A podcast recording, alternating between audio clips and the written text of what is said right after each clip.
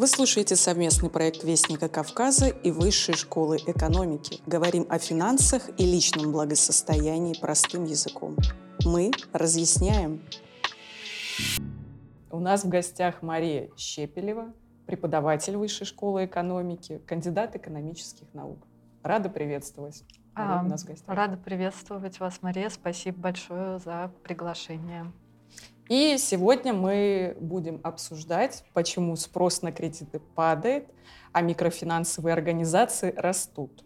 А, экономическое поведение в период внешних шоков и почему потребители не идут в крупные банки. Первый вопрос посвящен снижению стандартов кредитования. Что такое стандарты кредитования? То есть это некие установленные организации критерии, которым должны соответствовать контрагенты для того, чтобы получить от организации коммерческий кредит. И вот новость от 1 э, января сего года э, о том, что ЦБ вводит прямые ограничения на выдачу необеспеченных потребительских кредитов и займов. О чем это говорит? А, это говорит о том, что а, с 1 января 2023 года а, банки будут продолжать выдавать необеспеченные потребительские кредиты, но доля этих кредитов в портфеле банков будет ограничена. То есть Э, эта мера должна э, стимулировать банки к тому, чтобы более тщательно подбирать заемщиков э, и к тому, чтобы понимать, кому выдавать кредит. А, в целом необеспеченное потребительское кредитование — это такой неустойчивый сегмент в кредитовании. А и почему он, неустойчивый? Дело в том, что обычно, э, если вы даем кредит, то э, банк может запросить обеспечение под него. А, то есть у вас помимо того, что э, должен быть какой-то определенный доход, чтобы банк поверил, что вы сможете вернуть кредит, есть кредиты с обеспечением, под которые банк mm-hmm. требует еще обеспечения. Например, ипотека. Да? В качестве обеспечения выступает э, сама квартира или жилье, которое вы покупаете. А, необеспеченное потребительское кредитование означает, что банк выдает вам деньги и при этом не требует э, подтверждения, а, не требует какого-то залога, который будет говорить о том, что вы сможете вернуть кредит. А, то есть э, ограничения на выдачу необеспеченных потребительских а, кредитов и а, займов означает просто, что их будет выдаваться меньше. И это говорит о том, что банки будут, наоборот, более тщательно отбирать угу. заемщиков. А вообще сегодня растет спрос э, на кредиты на рынке? Есть такая тенденция? Нет? А, ну, смотрите, если мы берем статистику, то угу. по итогам 2022 года регистрируется прирост кредитного портфеля банков в районе 2,7%. Это меньше, чем в 2021 году. Тогда по итогам года прирост составил 20% мы видим, что бизнес расширяется, кредитный у банков, но при этом гораздо более медленными темпами в 2022 году из-за того, что действуют внешние шоки. Угу. То есть э, банки выдают кредиты, но гораздо меньше, чем раньше. А вообще, как вы думаете, в нынешнее время брать кредит это хорошая идея? Насколько это рискованно? А, ну, в целом я в любое время считаю, что перед тем, как э, взять э, кредит, нужно оценить э, все риски и собственные возможности по возвращению кредитных средств. А, вообще, в период внешних шоков население меньше склонно брать кредиты в период неопределенности. Никто не знает, что будет завтра и насколько удастся вернуть тело кредита. Поэтому благоразумные граждане, даже, может быть, не имеющие финансового образования, они, если могут подождать, то скорее переждут период внешних шоков и кредит возьмут уже позже. Поэтому вот во время кризиса, как правило, спрос на кредиты не столь высок. А я вот в обратную приведу вам Новость, зачитываю. В 2022 году россияне интересовались микрозаймами в пять раз больше, чем в 2021 году. Из данных следует, что всего с помощью маркетплейса было оформлено более 285 тысяч микрозаймов, средняя сумма которых составила 13 тысяч рублей, а самая большая — 750 тысяч рублей. Почему спрос на кредиты падает, а микрофинансовые организации растут? А, ну, смотрите, я бы не сказала, что растет именно спрос на микрозаймы со стороны населения. Mm-hmm. Мне вот видится ситуация таким образом. Дело в том, что в условиях а, шока в банке а, вернемся к началу, о чем мы говорили, ужесточают э, условия кредитования, ужесточают стандарты кредитования и более тщательно подходят к отбору заемщиков. А, то есть э, точка отсечения в их скоринговых системах, она становится выше. Не всякий заемщик теперь может получить кредит у банка по сравнению со стабильными периодами развития экономики. И если определенным категориям граждан все равно а, нужны денежные средства, например, до зарплаты, в банке они не могут их получить, потому что банки ужесточили э, условия кредитования. Им приходится обратиться к микрофинансовым э, организациям. То есть, наверное, это не добровольное решение граждан интересоваться именно микрофинансовыми организациями, это вынужденная мера. Ну, согласна. Считаю, что все-таки пойти в крупный банк гораздо, гораздо спокойнее, чем в организацию подобного рода. С ними сопряжены раз, различные риски. А, да, различные риски, но я бы сказала, что у населения формируется, вот по моим ощущениям, какое-то такое очень опасное а, ощущение большой опасности со стороны микрофинансовых организаций. А, я, ну, как сказать, я считаю, что все, кто участвует на финансовом рынке, они все выполняют э, свою роль, и все они удовлетворяют определенные потребности, которые возникают у потребителей. А, микрофинансовые организации, они же в первую очередь созданы для того, чтобы кредитовать, э, ну, как задумывалось, э, малый и средний бизнес и индивидуальных предпринимателей. А, вот. Поэтому ну, я не считаю, что это прямо большое зло. Тем более они сейчас э, очень под большим вниманием находятся со стороны регулятора, со стороны Центрального банка. Каким образом? А, наблюдают. И еще с прошлого года Центральный банк э, планомерно принимает ряд мер для того, чтобы ограничить кредитную нагрузку э, граждан. А, вводятся ограничения по полной стоимости кредитования а, для микрофинансовых организаций.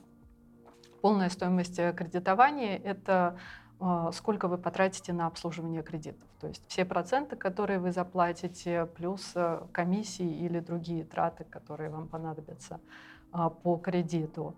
Вот с 1 июля текущего года, 2023 года, Банк России собирается ввести ограничения по полной стоимости кредита, а, снизить ее с 1% в день до 0,8% в день. Это много?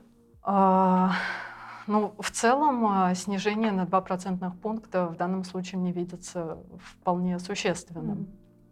То есть Банк России стремится а, защитить потребителей услуг микрофинансовых а, организаций. А, кроме того, насколько я знаю, сейчас еще действуют ограничения по величине процентов, которые микрофинансовая организация может изъять у mm-hmm. заемщика. Если вы берете, например, кредит, микрокредит до зарплаты, скажем, в 10 тысяч рублей, то ограничение по процентам, которые вы можете уплатить, а, в течение года 40 тысяч рублей. То есть не больше а, четырехкратного размера выданной вами суммы вы уплатите процентов за весь а, год. Кроме того, Банк России налагает сейчас ограничения на микрофинансовые организации по доле необеспеченных кредитов, которые они могут выдать населению с уже имеющейся высокой долговой нагрузкой. Угу. То есть э, э, вот мы с вами начали с того, что э, есть категории граждан, которым банк отказывает в выдаче Да. кредитов. А какие это могут быть граждане? Это могут быть те, кто не имеет совсем кредитной истории, или наоборот, те, кто имеет плохую кредитную историю. А, И вот им, если нужны То денежные средства, И отсутствие кредит- кредитной истории равноценно. Нет, это не равноценно. Все-таки отсутствие кредитной истории в некоторой степени даже плюс, но э, для банка это отсутствие материала, по которому он может э, оценить э, вероятность возврата вами кредитных э, э, ресурсов. И в целом банки могут выдавать э, кредиты гражданам, у которых отсутствует кредитная история. Но в период э, кризиса все поджимается, все ужесточается, и поэтому вероятность того, что вам при отсутствии кредитной истории откажут, она повышается. И вот э, такие граждане идут в микрофинансовые организации. Если это индивидуум, у которого долговая нагрузка выше 80%, то есть он не может э, а, расплачиваться по уже существующим кредитам, микрофинансовые организации, скорее всего, выдадут ему кредит, но доля таких кредитов в их портфеле будет ограничена 35%. Мгм. Хорошо, давайте сменим тему и обсудим вероятность финансового кризиса. А вот вообще, насколько вы оцениваете вероятность того, что это может произойти в нашей стране? А, Я бы сказала, что это в принципе может произойти в любой стране.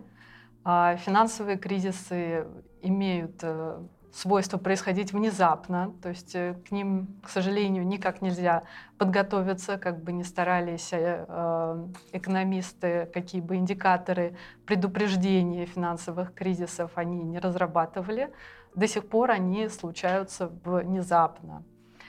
А, Какова вероятность финансового кризиса? Ну, и- в целом нужно помнить, что всякая экономика развивается циклично, Да, то есть э, за периодами подъема потом обязательно следуют периоды спада а, и а, депрессии. А, ну, есть разные теории, которые объясняют, почему происходят финансовые кризисы. В частности, есть э, теории финансовых кейнсианцев, а, например, гипотеза Хаймана Мински, которая говорит о том, что это связано как раз-таки с кредитованием и с поведением населения и банков. А, То есть э, у Хаймана Мински есть такая фраза а, «финансовая стабильность порождает нестабильность». А, Это значит, что в стабильный период, когда в экономике еще нет никаких э, предвестников э, кризисов, когда индикаторы ведут Мгм. себя хорошо, принципе, и росты регистрируются, и инвестиции растут, э, люди думают, что ну, слишком спокойно, слишком стабильно и начинают вести себя а, менее разумно. И тем самым они а, зарождают э, финансовую нестабильность. Она зарождается латентно. То есть э, в период, когда все хорошо, банки выдают э, кредиты, они выдают их все больше и больше.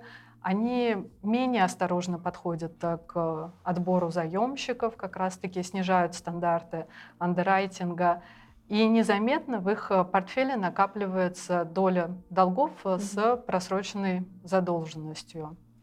Но пока что это незаметно, это никто не видит. И вот до тех, и эта ситуация, она может э, существовать достаточно долго, такая Бесконечно, латентная пока не лопнет этот пузырь. финансовая нестабильность до тех пор, пока не Мгм. произойдет какой-то внешний шок, как Мгм. правило, негативный, от которого никто не застрахован. А, И тогда весь вот этот вот э, портфель плохих э, долгов, он выявляется, выходит наружу, и тут кредитование схлопывается. То есть банки начинают ужесточать стандарты андеррайтинга, кредитов Мгм. выдается мало, инвестиции падают, экономический рост э, тоже а, падает. А, И вот э, проходит этот цикл, люди начинают забывать о том, какие были ужасные последствия от последнего кризиса, и снова начинают Человек вести себя... устроен, мы помним, Да. хорошие. А вот сегодня, если возвратиться к нынешнему дню, есть какие-то индикаторы, свидетельствующие, свидетельствующие о надвигающемся кризисе? Или же нет? Ой, есть очень много сводных индикаторов mm-hmm. финансовых кризисов. Они отличаются все по методологии. Иногда регулятор смотрит на панель mm-hmm. разных индикаторов и смотрят, превышают ли отдельные индикаторы порог или не превышают. А Какова а давайте нас... как-нибудь попроще. Вероятность Вот самые такие очевидные, понятные признаки надвигающейся или, возможно, не надвигающейся катастрофы. Ну, я бы назвала долю просроченной судной задолженности mm в портфеле а, банков. А, я бы смотрела, это все, если мы говорим о финансовом секторе, а, темпы роста необеспеченного кредитования.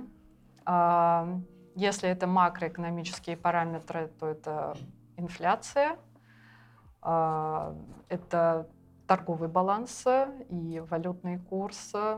Вот, наверное, основные. И что, и что из этого у нас сейчас ведет себя не так, как должно было бы? А, я бы, я вот не рискну сейчас оценивать э, ситуацию, а, но, на мой взгляд, предпосылок для кризиса, ну, сильного, серьезного кризиса с э, такими серьезными негативными последствиями пока нет. То есть паниковать не надо, выдыхаем. Паниковать, в принципе, лучше никогда не надо, потому что паника, она это поведенческий аспект, который усугубляет последствия уже наступившего Согласна. кризиса. Но вот есть же страны, которые живут под э, постоянной угрозой кризиса, и население неким образом приспособилось к реалиям. Вот, может быть, есть какие-то стратегии подготовки к таким а... грустным историям, скажем так? Вот, честно говоря, страны, которые постоянно живут под угрозой кризиса, вы не можете ну, таких назвать? Мне кажется, мне кажется, нет. Потому что в любой стране именно вот э, циклы происходят. Mm-hmm. То есть можно сказать, что все живут под постоянной угрозой кризиса, в том числе и развитые э, страны, даже если э, они думают, что все будет развиваться долгое время стабильно. А, что касается стратегии подготовки к кризису, да, вот ну, как себя вести?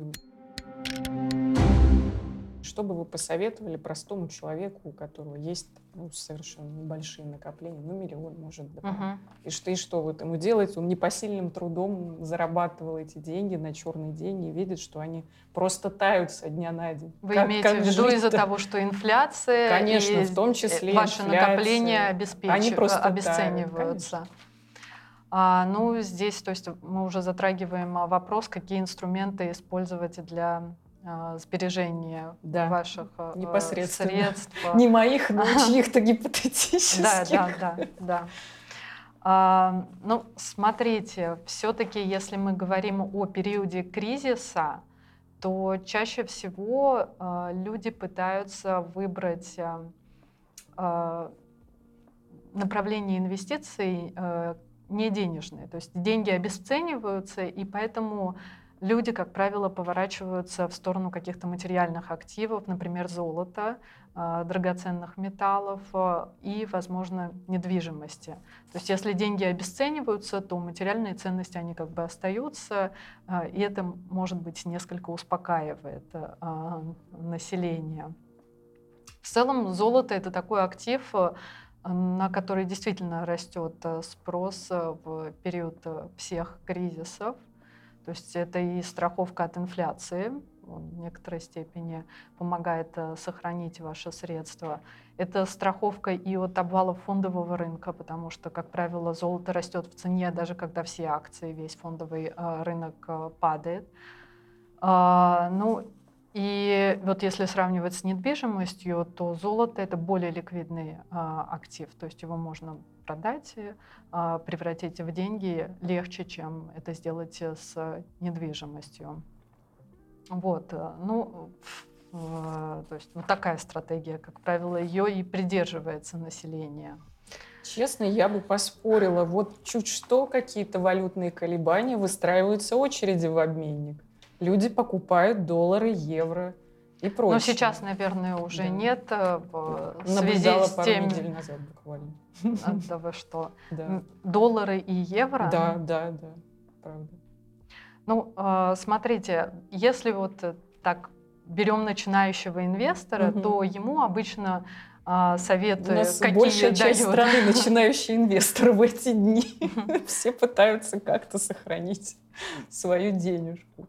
Советы дают обычно э, хранить э, свои сбережения в той валюте, в которой тратишь. Мгм. То есть все-таки лучше хранить свои сбережения в рублях, ну или если вы планируете отпуск э, в какой-то другой стране, то храните в валюте той страны, например, где вы будете тратить ваши денежные средства. Я бы сказала, что вклады в валюте это тоже инструмент, который помогает э, сохранить, конечно, Ну, процент денежные средства. совсем мизерный. Да, да. Вот, э, вот, вот, э, вот с этим дело, потому что в, текущих условиях ну, нет смысла. Только, Мгм. может быть, для диверсификации портфеля, чтобы не все было в рублях, но в каких-то других валютах. Может быть, даже не в долларах и евро, а скорее всего вот в валютах нейтральных или дружественных стран, Ну, может хорошо, быть, вот в юанях. Часто, да, вот э, всплывает тема юаня, но его же не купишь просто так, придя в обменник. Там все гораздо сложнее. А, Но мы говорим о депозитах, да, то есть вы кладете деньги на депозит в юанях, э, получаете проценты, они там лежат, вы как бы ничего с этим не делаете, но ваша сумма прирастает.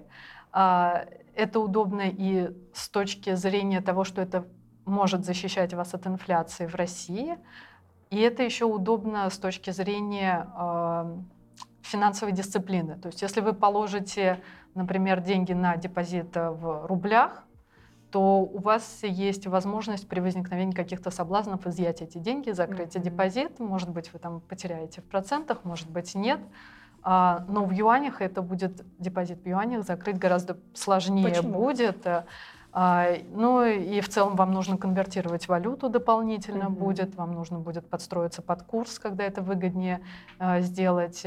Ну и при прочих равных, скорее всего, вы меньше захотите с этим связываться. И если это действительно какой-то такой импульсивный Да. соблазн, то вы его отодвинете и оставите свои деньги в покое на валютном вкладе.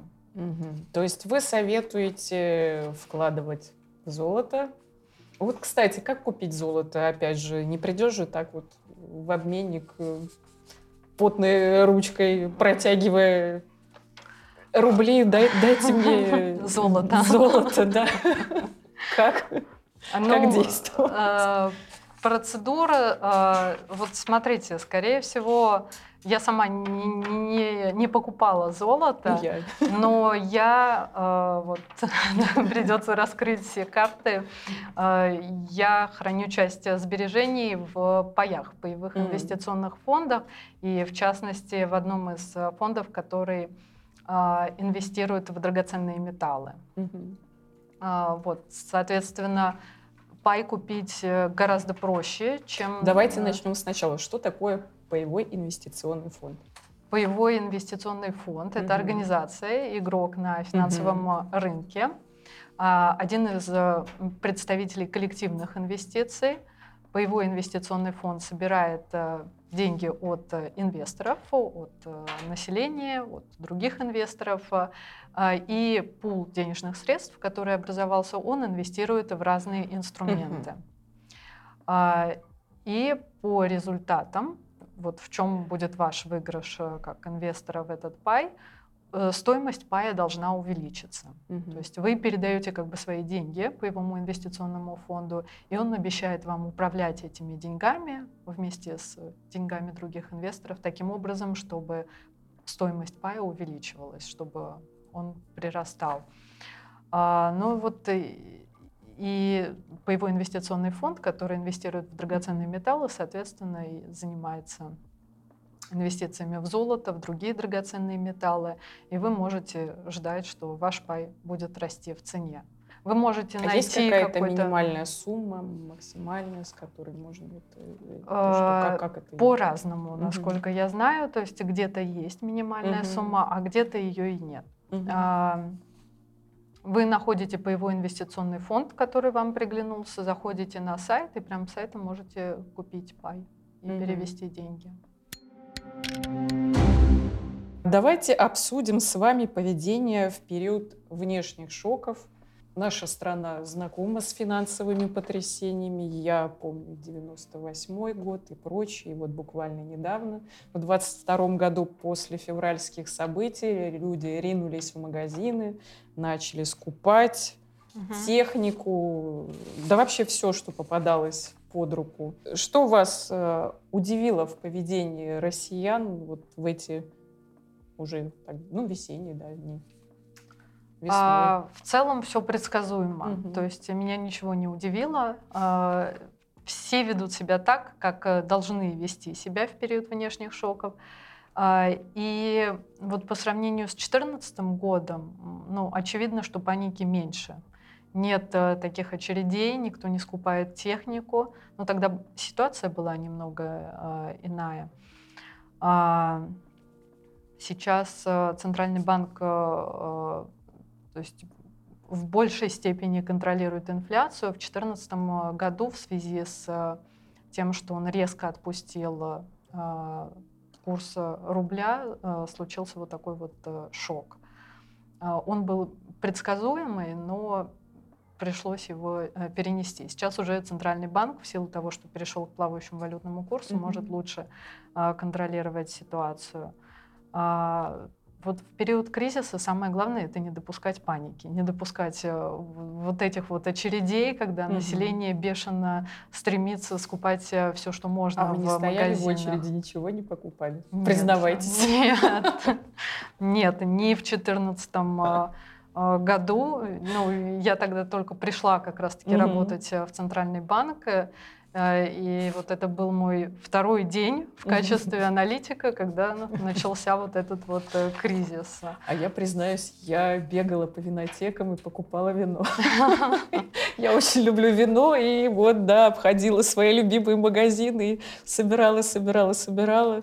Ну да, моя коллекция стоит, радует глаз, уже чего-то не стало, но я неплохо выиграла, на самом деле, на то, что успела подсуетиться до того, как цены поползли вверх. Угу, угу. В целом, вот такое вот поведение, оно угу. э, способствует только еще большему раскручиванию угу. спирали инфляции, то есть оно еще больше двигает э, цены вверх. Вот, поэтому вот с макро точки зрения, если смотреть на систему в целом, то лучше этого не допускать, паники населения. И здесь, конечно, очень важна роль э, Центрального банка, как он проводит коммуникацию с населением, то, насколько спокойно он держится, э, насколько он может донести до населения, что ситуация под контролем. Вот если mm-hmm. население поверит, то, возможно, такой паники удастся избежать, и сильно раскручивающейся инфляции тоже. Вот и как вы оцениваете поведение нашего ЦБ в эти турбулентные дни? Удалось ли им сохранить лицо? Мне кажется, что да. Ну, я думаю, да, ситуация стабилизировалась в целом, да, конечно. Было да, страшно. Был, было страшно, наверное, во втором квартале, когда mm-hmm. только начался вот этот вот шок. Да. А, но постепенно ситуация как-то стабилизировалась. Вот э, во втором квартале и банки себя неважно чувствовали, mm-hmm. то есть э, было и отток э, вкладов э, населения из банков, и остановка в кредитовании. Но уже с третьего квартала все эти процессы и то, как банки принимают на вклады деньги и выдача кредитов, они стали восстанавливаться. Ну а в целом как себя чувствуют банки сейчас? Ходят разные слухи, тут период ну, вот периодически получаю друзей сообщения, что, может быть, этот банк закроется, еще какой-то. Негосударственные банки. Вот часто кошмарят, что они находятся под угрозой. Uh-huh. Так ли это, или это ну, просто очередные байки из клипа? А, ну, э, Есть решение о закрытии, опять же, принимает Центральный банк, uh-huh. и он э, как регулятор анализирует много факторов. Uh-huh а, и достаточность э, капитала один из главных факторов э, для банков отсутствие каких-то мошеннических действий. А, мне кажется, потребители, они не могут э, здраво оценить, какой банк будет закрыт, а какой конечно, конечно. нет. То есть потребители, Но они... Это у кого-то там друг, знакомый, занимающийся финансами. То есть это инсайдерская да, информация. Типа, да, который все друг друга ходят и пугают. Стоит ли доверять таким вещам? А, я бы все равно ориентировалась на свои ощущения, но вот мои ощущения такие, что если вы благоразумный человек, которому действительно нужен кредит или который хочет положить деньги на депозит, а, чтобы получать какой-то небольшой прирост, то лучше идти в государственный банк, который имеет э, стабильную репутацию а, для собственного спокойствия. Вот э, часто говорят о том, что кризис это не только период, когда ты теряешь, но и зарабатываешь. Вообще так ли это? И, ну, как правило, обогащаются те, у кого действительно много денег, и они да, становятся еще богаче в эти непростые дни. А если говорить об обычных гражданах, возможно ли как-то заработать сейчас? А, возможно ли как-то заработать в кризис? Да. Ну, э, в целом я вот не могу выделить какие-то особенности заработать в кризис и заработать, например, в стабильное время. Mm-hmm. А, есть ряд инструментов, куда можно положить деньги и где можно получать доход. Угу. И традиционно это депозиты, либо это инструменты фондового а, рынка. А, соответственно, по депозитам, ну, можно класть деньги на депозиты, когда Центральный банк объявляет об увеличении ключевой э, ставки, и когда ставки по депозитам, соответственно, растут. А вот. Если вы хотите большую доходность, э, чем то предлагает депозит, тогда вы идете на фондовый рынок, угу. приобретаете акции, корпоративные облигации, какие-то другие инструменты, которые дают большую доходность, но и больший риск во что стоит вкладывать? Я э, не, не даю таких общих советов, э, потому что все зависит от конкретного инвестора, угу. от э, а, его предпочтений по доходности и по риску. То есть, смотрите, доходность и риск, они взаимосвязаны. Чем выше доходность инструмента, тем больше риска вы да, принимаете на себя. Кто-то готов принять дополнительный риск, кто-то к этому не готов кто-то хочет получить э, назад э, хотя бы ту сумму, которую он вложил. Положил, например, на депозит. Но никак не меньше, потому что если вы вкладываете деньги в акции, вы должны понимать, что вы можете получить больше, выиграть сверх той суммы, которую вы вложили, но вы можете получить и меньше в результате. Если вы к этому готовы, тогда, тогда мы рассматриваем разные инструменты фондового рынка. Но опять же, с учетом того, насколько вы готовы к риску, какой суммой вы готовы рискнуть. Если вы э, прям теряетесь э, в мире акций, да. вы, в принципе, можете использовать и робоадвайзер, да? То есть это угу. специальные э, алгоритмы, Угу. Вы заходите, а, вы задаете свои параметры как инвестора, то есть э, сколько вам лет, э, какую вы хотите доходность. Даже а, возраст учитывается. Да, как правило. Ну, есть разные робоадвайзеры, и там учитываются разные вопросы задаете параметры риска, то есть сколько uh-huh. вы не хотите потерять, и робоадвайзер вам там, выдает набор акций, в которые вы можете инвестировать, а, и вы получите заданную доходность. Ну, э, по крайней мере, так прогнозируется. Э, и чем это хорошо? Тем, что у вас э, сразу диверсифицированный портфель, uh-huh. то есть вы инвестируете в разные акции, если какие-то будут падать, а другие будут подниматься, но и больше вероятность того, что своей целевой доходности вы сможете достичь. Это, мне кажется, гораздо лучше, чем самому сидеть, анализировать большое Однозначно, количество компаний. Если ты в этом ничего не понимаешь. Да, особенно, особенно если так. А что лучше, робоадвайзер или брокер? Мне кажется, равнозначно. То есть э, выбирайте на, на свой вкус, как говорится. Угу. Можно и с робоадвайзером, а можно и с брокером, хотя мне кажется, это ну, больше, больше мороки все-таки. Как повысить свою финансовую грамотность? Сейчас, э, по-моему, идет активная пропаганда финансовой грамотности mm-hmm. везде, где только можно. А, есть э, э, онлайн открытые уроки, которые ведут сотрудники, например, Центрального банка. Угу. Можно их посмотреть. Есть различные уроки финансовой грамотности в школе уже. И вот э, мне кажется, уровень существенно повысился. Вот пять лет назад, если mm-hmm. мы берем, и сейчас в целом население, ну это подтверждают и статистические mm-hmm. данные разные, э, индексы финансовой грамотности. Но и в целом я это ощущаю как преподаватель. Если вот я пять лет назад пришла в университет, а, на неэкономических факультетах мне приходилось объяснять э, с нуля, что такое кредит, что такое облигация. Сейчас, угу. как правило, это вот первый курс, то есть бывшие школьники уже все это знают. Вот. То есть я бы сказала, что финансовая грамотность э, в целом повышается. Единственное, может быть, стоит еще поднажать в отношении старшего поколения. Безусловно. То есть младшие и люди среднего возраста в этом плане подтянулись, осталось еще более активно э, вести э, просветительскую деятельность для старшего поколения. А каким образом это можно сделать? А, различные программы также придумывать и пытаться вовлекать э, старшее поколение в том числе. То есть школьников, понятно, легче mm-hmm. вовлечь, и людей среднего возраста, они, как правило, этим сильно интересуются. Вот нужно что-то придумывать и для тех, кто постарше. Что худшее может сделать человек, не понимающий в финансах? Ну, здесь надо иметь хорошее воображение, чтобы представить, что можно Либо память. творить. Да.